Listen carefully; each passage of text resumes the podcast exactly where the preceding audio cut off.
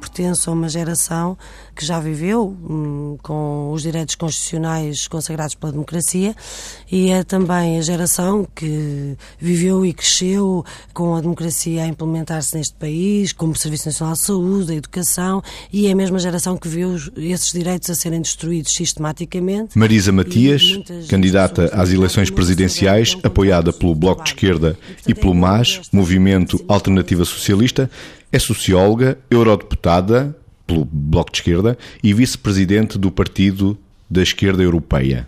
Vítor, como é que pode adjetivar esta voz? Esta voz acaba por criar uma marca, como é uma voz rouca, acaba por criar uma identidade na sua própria forma. Por outro lado, também tem aqui uma questão que é, sendo a Marisa Matias uma candidata de esquerda, muitas vezes as vozes de esquerda são vozes que a forma parece que precisa de servir o conteúdo e ser mais, mais em pico, mais esquinada, mais aguda. E esta voz não deixa de ser uma voz que tem hum, uma serenidade de esquerda e não propriamente um registro às vezes mais truculento que a forma das vozes de esquerda muitas vezes tem por achar por aí se consegue passar a mensagem.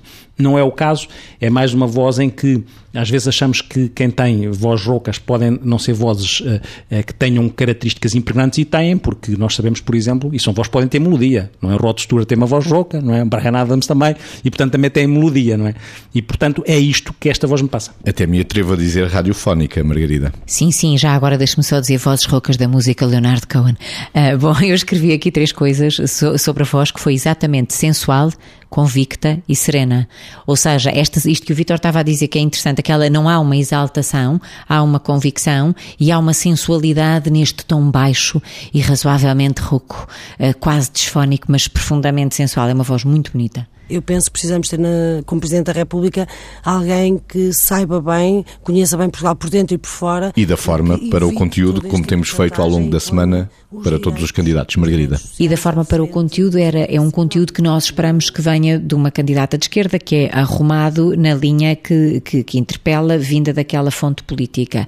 Eu creio é que eh, falta aqui uma noção eh, que é fundamental, ou seja, um Presidente da República, e aqui não me passa isto em termos de conteúdo, conteúdo, um Presidente da República tem que estar disponível para suportar da melhor forma possível, com a maior responsabilidade possível e promovendo a melhor evolução possível daquilo que se está a passar no país. Ninguém ganha no confronto com, ou no desaproveitamento uh, daquilo que está em curso e, portanto, o papel não me parece que seja este. Em todo o caso, está bem arrumado da proveniência de onde vem. Da forma da voz para o conteúdo da palavra, Vitor? Aí, como esta voz tem as características que já evocámos e que são aquelas que nós sentimos, na, na nossa opinião, que passam na voz, aqui torna-se interessante isto, que é a, a, convicção ideológica de esquerda estar envolvida por esta serenidade e menos por aquilo que seria o que era muitas vezes expectável na evocação de, de, do, da defesa de princípios de esquerda. E essa relação torna a coisa coerente, porque torna, é como se houvesse uma convicção serena. Esta convicção serena na apresentação dos conteúdos uh, da candidata de esquerda Marisa Matias tornam a, a sua forma de os verbalizar interessante porque uh, não ficam viciados por tiques que muitas vezes existem, que são os tiques mais extremados ou mais radicalizados na apresentação de conteúdos de esquerda.